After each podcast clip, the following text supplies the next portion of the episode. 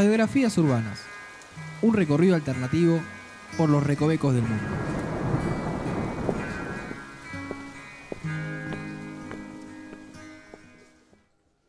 Buenas noches a todos, bienvenidos a este podcast que se llama Radiografías Urbanas, parte de Martes Ataca, que lo están escuchando en www.martesataca.com.ar.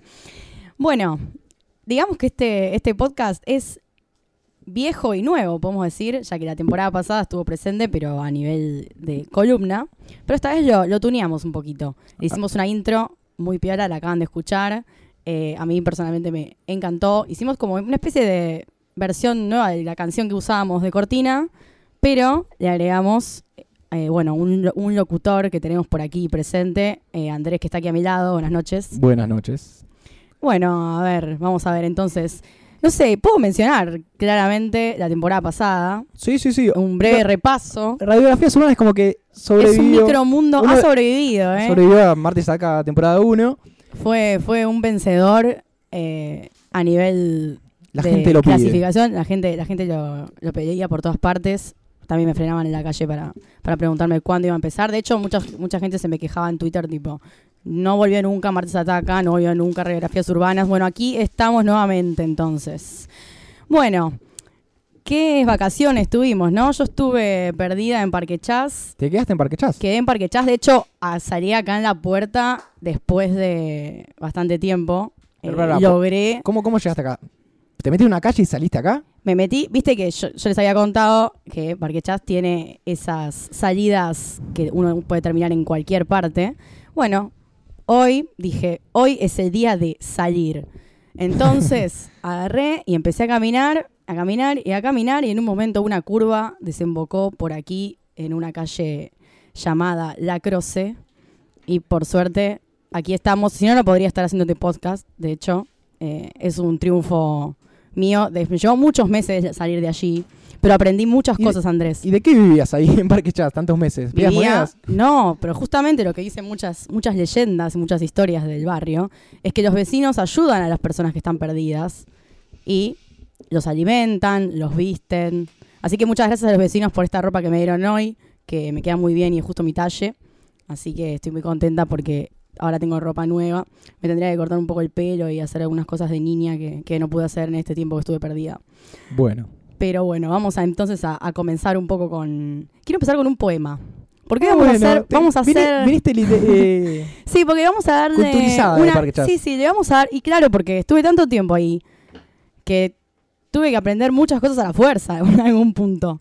Pero vamos a darle un toque interesante porque todos sabemos lo más conocido de Parque Chas, digamos, en algún punto es el- la zona laberíntica. el laberinto. No, no es, es un laberinto Parque Chas. ¿Hay, hay calles rectas? No, hay calles rectas. Ah, es, bastante che. más amplio, pero lo que se conoce es la parte de laberíntica. De hecho, muchos vecinos se quejan porque es como lo único que se resalta del barrio. Eh, si bien es la parte mágica, por decirlo algo así, porque es de las pocas ciudades, de los, po- va, de los pocos barrios, digamos, que tiene una estructura así, que no hay otros acá. Al menos no en Capital Federal. No, no, no, obviamente, digo, pero acá me refiero a Capital, de los 48 barrios es destacable por ese punto, pero también hay calles que son normales, chicos, o sea, no lo, no lo vamos a bajar, pero digamos también es, es un poquito así. Entonces voy a empezar con un poema del señor Luis Alposta, que dice exactamente, una calle circular, otra que forma esquina consigo misma. Las calles en las que con solo cruzar a la vereda de enfrente ya son otras paralelas que se encuentran, la curva entre otras curvas, de la calle Ginebra y el mito de que hay gente que no haya la salida. Apa. Está, Está bueno, está bueno. Es Corti- cortito, pero es conciso justamente Resume- de lo que vamos a, a tratar. Sí. Brevemente, como podemos mencionar, Parque Chas eh, en su momento, siglo XVIII, era parte de las tierras de los jesuitas, Chacarita de los colegiales, cosas que ya hemos mencionado en este micromundo que llamamos radiografías urbanas, tal vez algunos lo recuerden. Pero que no está mal repetir. No está mal repetirlo porque es un dato, son datos interesantes. Bueno, el barrio es el más joven, de hecho es el último barrio que se conformó como tal, ya que en 2005 recuperaron su condición de barrio. Como había mencionado yo, en 1976 eh, un intendente que era slash milico, digamos, en la dictadura, Osvaldo Cacciatore, había eh, decretado que el barrio tenía que seguir siendo parte de la agronomía. Entonces le quitó su condición barrial, simplemente eh, diciendo que era una desubicación física de las aso- asociaciones de fomento. Era, le parecía desubicado para él que Parque Chas fuese un barrio propio. Dijo, no, no, no, ¿qué es esto? Eh, agronomía, basta. Bueno, finalmente, después de muchos años de, lucha, la Asociación de Amigos de Parque Chas lograron recuperar esta condición de barrio. Pero bueno, obviamente tenemos que lo que más céntrico podría decirse es la parte eh, laberíntica, que es la, en la que muchos basaron sus relatos, sus leyendas, sus historias. Pero hay algunos grandes reproches a ciertos escritores conocidos que no se atrevieron a meterse en Parque Chas. ¿Vas a dar nombres? Voy ¿Esto a dar un nombre. Esto es una denuncia de los vecinos. O sea, vos Que- estás hablando que hay escritores que escribieron sobre Parque Chas sin estar en Parque Chas. No, estoy hablando de escritores que escribieron sobre barrios de Buenos Aires y nunca se atrevieron a andar Parque Chas y a- ni a mencionarlo en algunas de sus historias. Ah, o sea, ni siquiera se animaban a mencionarlos del wiki que tenían. Exactamente, parece que había algún tipo de terror en ingresar en sus calles como para simplemente dedicarles un relato. Podemos empezar simplemente con una- un escritor que tiene un, un cuento sobre un laberinto y paradójicamente no tiene nada que ver con Parque Chas. O sí, muchos vecinos lo vinculan, pero Estamos hablando de Borges. muy bien, exactamente, Andrés.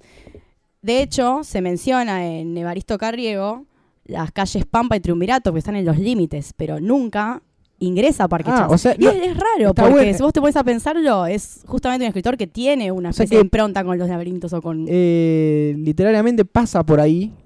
Pasa por ahí, por pero no menciona que es Parque Chas ni tampoco ingresa. Por eso. Ojito, porque es raro. No es que no, no estuvo por esa zona. Claro, conocía la zona porque creo que, de hecho, era, un- eh, era de los barrios linderos. Claro. Así que estaba cerquita, pero rarísimo que nunca se haya atrevido a entrar. De hecho, bueno, hay vecinos que, por ejemplo, cuando en los eh, cuando relatan los cuentos, el, va, el cuento específicamente, eh, usan imágenes de Parque Chas como para visualizar un poco, pero como lo- se lo apropiaron como que el laberinto se puede referir a eso, pero no. Eh, puntualmente no es así. No, no sabemos. Tal vez se quiso referir y no se animó a referirse. Entonces, Tal vez en su imaginario era Parque Chas.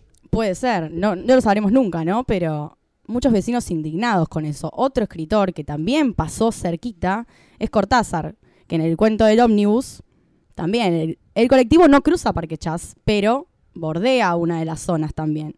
O sea, ahí tenemos otro reproche más. ¿Por dónde bordea? ¿Por los incas bordeaba? Creo que sí, porque iba- y venía para Chacarita el, Claro. el colectivo, pero ojo, viene por la zona, pero no se mete tampoco en Parque Chas. O sea, no había tantos escritores valientes, podemos decirlo así. Y los vecinos se quejaban un tanto de esto. En una de esas, con, haciendo una investigación para crear sus relatos y tener datos verídicos, descubrían cosas que los que dejaban anónimos y no se animaban a retransmitirlo. Decían, ah, Tal vez no se animaban a contar lo que sucedía dentro del laberinto, ¿no? De Parque Chas. O tal vez estaban en algún punto condicionados. Exactamente. Pero bueno, después tenemos a alguien que dijo, sí, yo voy a hablar de Parque Chas, loco. Se acabó. así lo puso dijo. así. Sí, se sentó un día y dijo, acá se va a hablar de Parque Chas. Y fue Bioy Casares, que en Dormir al Sol, que incluso tiene una película que está filmada ahí en, en Parque Chas. ¿Vos te eh, cruzaste con algún técnico, algún camarógrafo por Parque Chas que, habrá, que quedó de esa época? No me crucé a ninguno, me crucé a otros, otras personas, otros personajes que estaban ahí, que habían salido, digamos, hace bastantes años que estaban metidos ahí, pero ninguno me dijo que era camarógrafo. Tal vez eh, lo olvidaron ya porque... Pero qué bajón, digo, estar filmando ahí, y estás filmando en Parque Chas y no llega el catering porque el catering no encuentra dónde entrar. Claro, no ¿dónde llegan está? los actores, no llegaba nadie, era una, una cuestión interesante. Pero bueno, Bioy Casares en Dormir al Sol sí habla de Parque Chas. De hecho, eh, eh, bueno, la historia está sucede en el barrio, pero bueno, no es que se trata específicamente de- del barrio. Pero bueno, hay un, por ejemplo, hay un momento en donde hay una, una perra mm, que se pierde y dicen, bueno, eh, se perdió ahí en la plaza, la vimos en la plaza de Parque Chas, ya perdimos toda esperanza. Como Claro. diciendo, ¿sabes qué? La perra debe estar en Cuba, ponele. Debe haber salido en cualquier parte, eh, pero no estaría acá. No sé si la encuentran. Eso sería, es algo que tal vez se podría averiguar. ¿Habrán encontrado a la perra en Parque Chas? ¿Cuántos perros perdidos habrán Parque Chas? Tal vez los perros, con su instinto, con su olfato y su oído, pueden salir y nosotros no sabemos. Igual, más allá de eso, hay muchos vecinos indignados también porque mucha gente te dice, no, pero si vos agarrás por la Victórica, la diagonal salís a los incas, loco. Como Claro. que te dicen, basta de boludeces, basta de decir que acá es un mundo perdido. Pero bueno, también se sostiene la teoría Eso- eso de que son- muchos vecinos Pero eso te lo dicen, eso. eso te lo dicen para venderte la casa. Los tipos tienen que vender la casa. ¿Se quieren ir de Parque Chas? No, pero si Parque Chas vos agarrás ahí derecho, entrás, salís, da la vuelta y ya está. Claro. Mentira, señor. no nos mienta más. Bueno, pero también dicen que hay muchos vecinos que fomentan las historias del laberinto justamente para que no ingrese gente nueva al barrio y no generen situaciones de peligro, por ejemplo, vamos a decirlo así. ¿No? Porque muchas veces eh, eso, perder la, condición de. Y sí, o perder la condición de barrio donde el almacenero sabe todo y las señoras están sentadas en las puertas, no es algo que se vea mucho en la actualidad y que tal. Y Parque Chas lo conserva, te digo bastante. Eh, es un barrio que, que tiene, que vos entrás y en algún punto es- eh, llegás a perder la visión de lo que de lo que pasa de por fuera y al menos los ruidos, por ejemplo, de la avenida, que no están tan lejos, pero simplemente eh, no, no, no sé, como que de repente te estás absorto ahí adentro, o sea, no, no sé, no sé cómo explicarlo. Tendrían que, tienen que ir, ¿eh? yo te digo de verdad, porque Esperá, ¿podemos yo- hacer una pausa breve? Mira, yo pasé mucho tiempo por ahí, por los incas. por el borde, muy, muy cortaza. Y a veces sea. quise como. Hiciste la gran "Che, Borges. ¿Qué pasa si me meto una cuadra y vuelvo? Y al otro día hago dos cuadras y vuelvo. Tipo, voy para adelante y voy para atrás. Pero nunca me animé. Nunca te animaste, ¿viste? Sos un Borges. Te puedo decir de ahora en más. Pero ¿sabes qué? Mira, te voy a contar algo. Hubo un experimento eh, educativo que hicieron unos profesores donde ah, hicieron con, unos, con sus alumnos como una especie de, juego con Parque Chas, con el laberinto y con toda esta idea. Y por ejemplo, los llevaron a los chicos a recorrer el barrio y iban dejando, como de un ovillito de lana, el camino que iban haciendo. Como. Como te soy Ariadna en la como historia Pulgarcito. de- Pulgarcito, no, deja- no el que dejaba. O también- Hansel y Gretel. O Hansel y Gretel también, claro. Claro, bueno, con los chicos fueron dejando como una, una línea de lana para que los nenes después pudieran salir de Parque Chas, que es algo interesante porque, bueno, fomentaron después que los chicos mucha imaginación de qué iba a pasar en el barrio. Yo leí el proyecto de los docentes, como que habían tenido resultados muy buenos, pues los nenes habían estado recopados con la idea. O sea que, más allá de todo, es una propuesta interesante el barrio y además se pueden sacar cosas lindas y copadas, ¿no? Nosotros tenemos oyentes que son bastante cultos.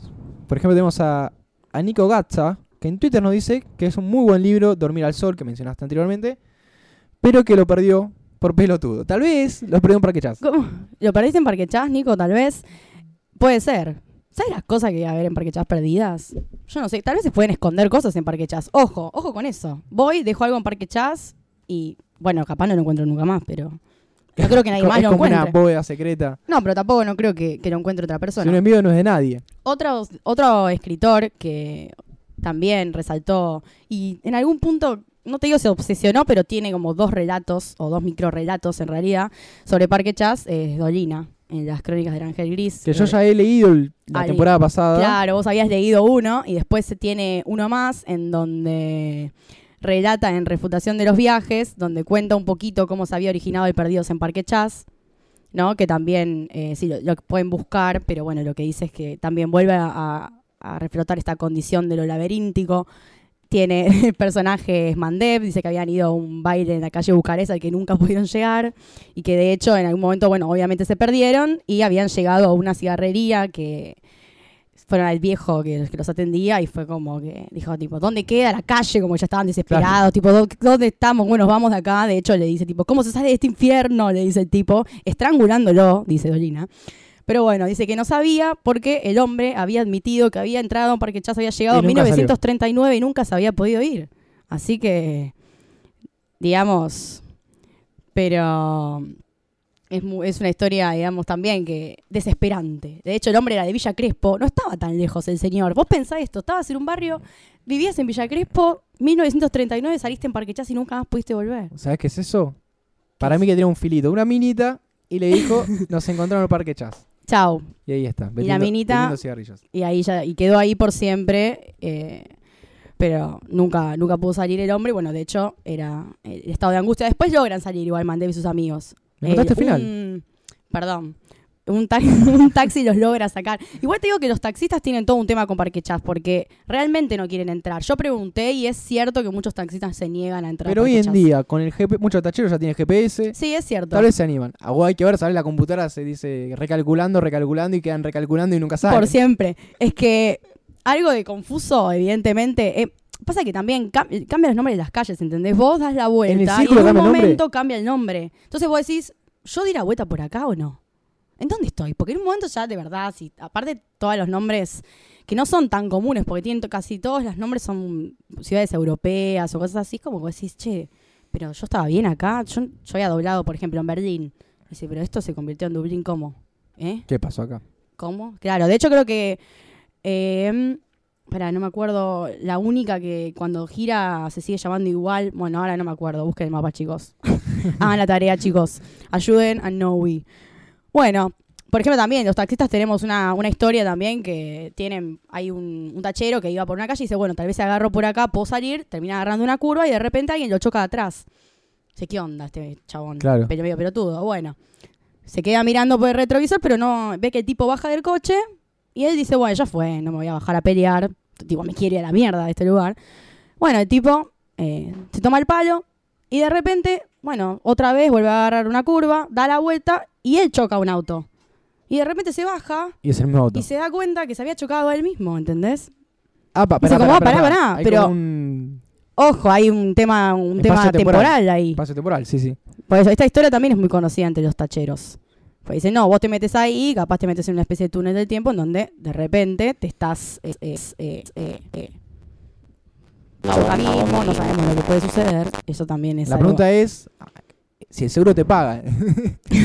claro. che, ¿a venía quién- por acá y me le hace- choqué solo. ¿A quién le hace la, la denuncia? Yo creo que si vos decís, eh, me, me pasó en Parque Chas, te lo cubre. Claro. vos- Debería, debería ser una cláusula. Pero tal vez es como el granizo, que no es una cláusula que, que tuvieron que agregarla después la cláusula de granizo. Debería estar igual que diga, eh, lo que sucede en Parque Chas, eh, todo se cubre, por ejemplo. Como algo, Ese sería como el, el, algo así interesante como para... para el- el seguro del caro. Viste que hay uno que es el caro, caro, que te cubre todo.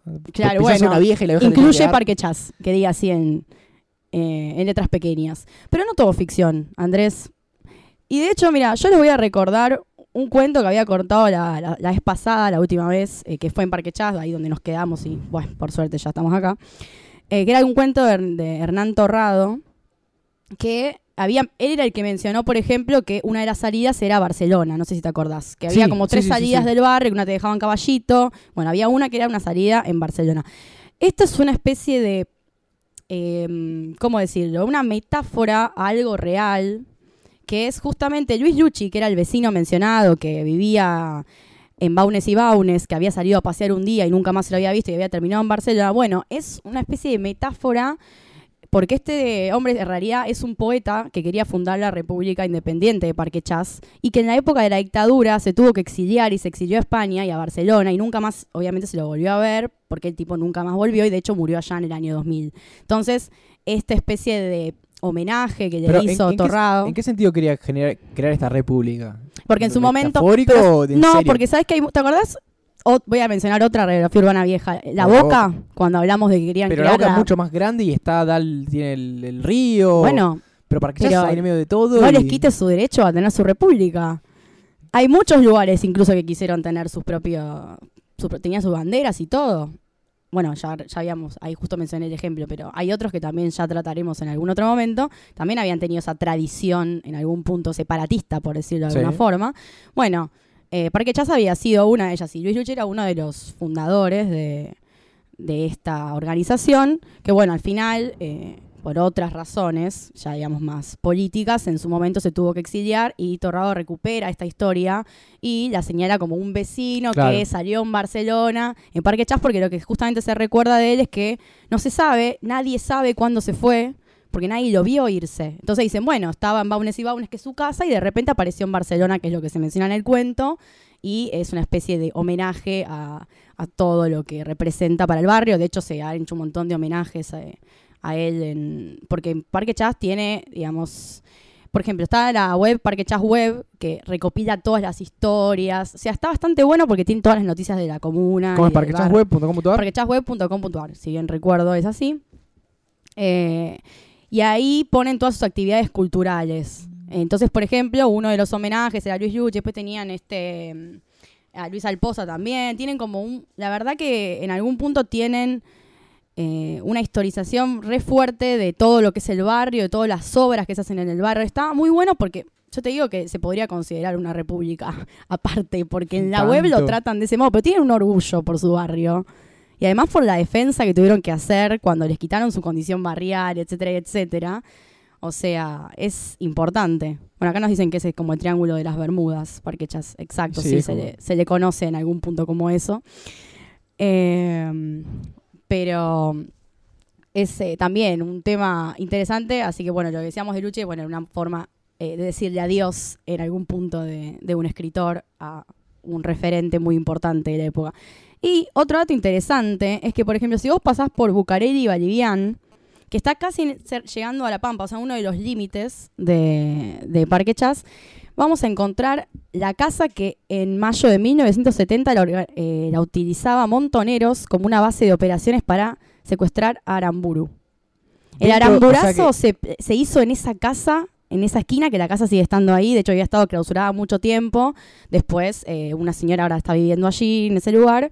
Eh, funcionaba como un estudio fotográfico, se hacían un montón de, de operaciones de inteligencia, se llevaban tipo fotos y cosas como para investigar más que nada el entorno de Aramburu y todo, porque Montoneros quería secuestrarlo porque lo creían responsable de la desaparición y la mutilación del cuerpo de la banderada, la banderada del pueblo, que era Evita. Entonces, en señal de una especie de justicia social, un mensaje, querían secuestrarlo y matarlo. De hecho, querían conseguir el cadáver que confesase. De hecho, no lo hizo. Claro, el secuestro se realizó. Efectivamente, los autos que lo que secuestraron a Aramburu estaban todos en Parque Chas, en el mom- digamos, eh, de ahí parten. O sea que es un dato interesante que no muchos tienen idea. O sea que los tipos sabían entrar, sabían O salir. sea, la cabecilla estaba ahí. Ahí estaba toda la joda. Claro, ellos ahí se habían reunido, se venían reuniendo en esa casa. Finalmente, bueno, cuando se planea y se lleva adelante, salen todos de Parque Chas con sus autos, que eran como cuatro o cinco autos, y parten para realizar este, este secuestro que tuvo éxito y que terminó con la vida luego de, de este ser. Eh, no sé cuántos adjetivos puedo poner de ese ser, ¿no? Este hecho está retomado por el escritor y periodista Tomás Eloy Martínez en la novela El cantor de tango, que bueno, una de las partes menciona las largas reuniones y un montón de, de situaciones eh, que también dan cuenta de este, de este evento, ¿no? Y además hay algo interesante que se plantea, y ya podemos capaz ir cerrando con este, con este dato, porque está bueno, va, obviamente se van a dar cuenta porque me gusta, pero hay uno de los personajes que se llama Bonarino en, el, en esta historia, que dice, yo les voy a leer la, la frase, dice, el trazado circular del barrio obedecía a un plan secreto de comunistas y anarquistas para proporcionarse refugio en tiempos de incertidumbre. ¿Cómo explicar, si no, que allí la Diagonal Mayor se hubiera llamado la Internacional antes de ser la Avenida General Victórica? Acá parto, parto, paro un segundo porque eso es verídico. Se, Se llamaba la Se Internacional. cambió de nombre. Y después cambió de nombre a Victórica, como se conoce en la actualidad. Pero ¿qué calle se puede llamar la Internacional? Digo, es un datazo para, para Sí. mí ser trotskista. Eh, es increíble. Bueno, después dice, o que la calle Berlín figurara en algunos planos como Bakunin, ojo, o que en una pequeña arteria de 400 metros se llamara Treveris en alusión a Trier o Trev, la ciudad natal de Marx. Mirá. O sea, son datos que están rescatados en cierta forma. No, lo que no estoy segura, obviamente, lo de Bakunin no lo sabemos es cierto. Lo de, Tre- lo de Treveris es cierto, la calle es real. Si es un honor a o no, a Marx o no, no lo sabemos, pero lo de la internacional es cierto, Andrés. O sea, vos fuiste, buscaste mapas. No, es cierto, es cierto, eh, es verídico. De hecho, bueno, en la, la web que estuve ahí rastrillando todo, Parque Chas Web, eh, es verdad y está comprobado, está chequeado que se llamaba la Internacional. Es un, un gran dato eh, interesante, de hecho. Y además está- estaría bien pensado en el punto de que si los comunistas y los anarquistas se querían esconder allí en épocas turbias, ¿quién los iba a encontrar en Parque Chas? Ni ellos se encontraban. Ni ellos se podían encontrar, de hecho capaz están ahí rondando todavía, armando, no sabemos, alguna, alguna Alguna revolución. revolución, sí. Y bueno, vamos a entonces a despedir este, este podcast, este primer episodio de las radiografías urbanas. Eh, con una frase de Tomás Eloy Martínez también, que dice, Parque Chas parece estar situado en el intersticio que divide la realidad de las ficciones de Buenos Aires. Es una gran frase, muy linda. Así que bueno, esperemos que hayan disfrutado este primer episodio. Nos vamos a volver a encontrar En seguramente en el próximo, que vamos a ver qué traemos, si mantenemos eh, la modalidad que teníamos antes o no, lo vamos a, a estar viendo, pero espero que lo hayan disfrutado y adiós.